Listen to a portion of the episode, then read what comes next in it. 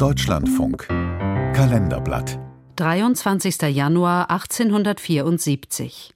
Vor 150 Jahren führte Preußen die Zivilehe ein, zum Ärger der katholischen Kirche. Ein Beitrag von Heiner Wember. Verstand sowie Empfindung dringt auf eheliche Verbindung. Als Wilhelm Busch diese Zeilen dichtete, war es schwer, eine eheliche Verbindung kirchlich einzugehen. Denn schätzungsweise jede dritte katholische Pfarrei in Preußen war 1875 verwaist durch den Kulturkampf. Die Machtprobe zwischen Ministerpräsident Otto von Bismarck und Papst Pius IX. Bismarck wollte den Einfluss der Kirche zurückdrängen. Die Priester waren geflohen, arbeitslos oder saßen im Gefängnis. Ein zentrales Streitthema im Kulturkampf war die Frage, wer verbindlich Trauungen vornehmen darf, Kirche oder Staat, und wer zuerst. Erst nur flüchtig und zivil, dann mit Andacht und Gefühl, dichtete Wilhelm Busch. Vor der kirchlichen Trauung sollte und musste die staatliche kommen.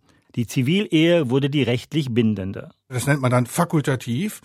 Die kirchliche Heirat alleine ist untersagt und stiftet keine rechtlich geltende Ehe mehr. Sagt Olaf Blaschke, Historiker an der Universität Münster. Es ist ein Stück weit Machtkampf. Das ist eine zugespitzte Konfliktsituation am Anfang des Kulturkampfes gewesen, in der der Staat vieles vereinheitlichen musste. Geburts-, Heirats- und Sterberegister. Der moderne Staat wollte eine Kontrolle über all seine Bürger eine permanente Volkszählung für Steuererhebung, Kriegsdienst und Planungsfragen. Weil der Staat insgesamt strebte nach Vereinheitlichung. Also aus der Ehe sollte eine bürgerliche Rechtsbeziehung werden. Deshalb beschloss der Preußische Landtag am 23. Januar 1874 nach heftiger Debatte das Gesetz über die Zivilehe. Paragraph 1 die Beurkundung der Geburten, Heiraten und Sterbefälle erfolgt ausschließlich durch die vom Staate bestellten Standesbeamten mittels Eintragung in die dazu bestimmten Register. Pfarrer, die ohne Zivilehe-Nachweis Trauungen vornahmen, wurden mit bis zu drei Monaten Gefängnis bestraft. Ab dem 1. Januar 1876 galt die obligatorische Zivilehe dann im ganzen Deutschen Reich. Die ersten bürgerlichen Eheschließungen waren eine Sensation. In einem Zeitungsbericht aus Nürnberg liest sich das so. Schon lange vor der festgesetzten Stunde waren die Korridors dicht besetzt, sodass beim Öffnen des Saales nur ein Teil der immer mehr anwachsenden Menge Eintritt finden konnte. Die Loslösung der Ehe von den Kirchen war für viele Brautleute ein Segen areligiöse oder eben gemischt konfessionelle Paare, die hatten es dann etwas leichter, einfach vor einem Standesbeamten zu heiraten. Denn sie brauchten keinen Pfarrer mehr zu finden, der sie traute und der, zumindest in der katholischen Kirche, auf eines bestand. Die Kinder in guten katholischen Glauben zu erziehen. Überall schossen Standesämter wie Pilze aus dem Boden. Dafür wurden Standesbeamte benötigt, die es vorher gar nicht gab. Zunächst übernahmen vor allem Bürgermeister, Gastwirte und Gutsherren diese Aufgabe. Sie wurden häufig im Volksmund Herr Zivilpastor genannt. Ein Jahr nach Einführung der Zivilehe entschieden sich in Preußen 80 Prozent der Verheirateten gegen eine kirchliche Trauung.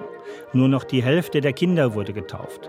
Die Zeitschrift Der Standesbeamte wusste im Jahr 1892 über eine andere Berliner Tradition zu berichten. Dagegen fehlt bei den Ärmsten nicht eine Hochzeitsfeier nach dem standesamtlichen Akt. Und sollte diese auch nur darin bestehen, dass der Bräutigam mit seinen Trauzeugen und seiner Frau in ein Weißbierlokal geht, um sich dort durch den Genuss von Weißbier und Schnaps in die nötige Stimmung zu versetzen. Nach dem Kulturkampf hatten nur zwei Gesetze aus der Konfliktzeit Bestand, die staatliche Schulaufsicht und die Zivilehe berichtet Historiker Olaf Blaschke. Man muss erst zum Standesamt und dann darf man kirchlich heiraten. Nicht in Italien, aber in Deutschland. Auch in Österreich und in Schweden kann man direkt zum Traualtar schreiten. Am Ausgang des Eheglücks ändert das wohl wenig. Schon Wilhelm Busch ließ in seinen Abenteuern des Junggesellen Knoll dessen Freund Sauerbrot auftreten, der vor jeder Art von Eheschließung warnte.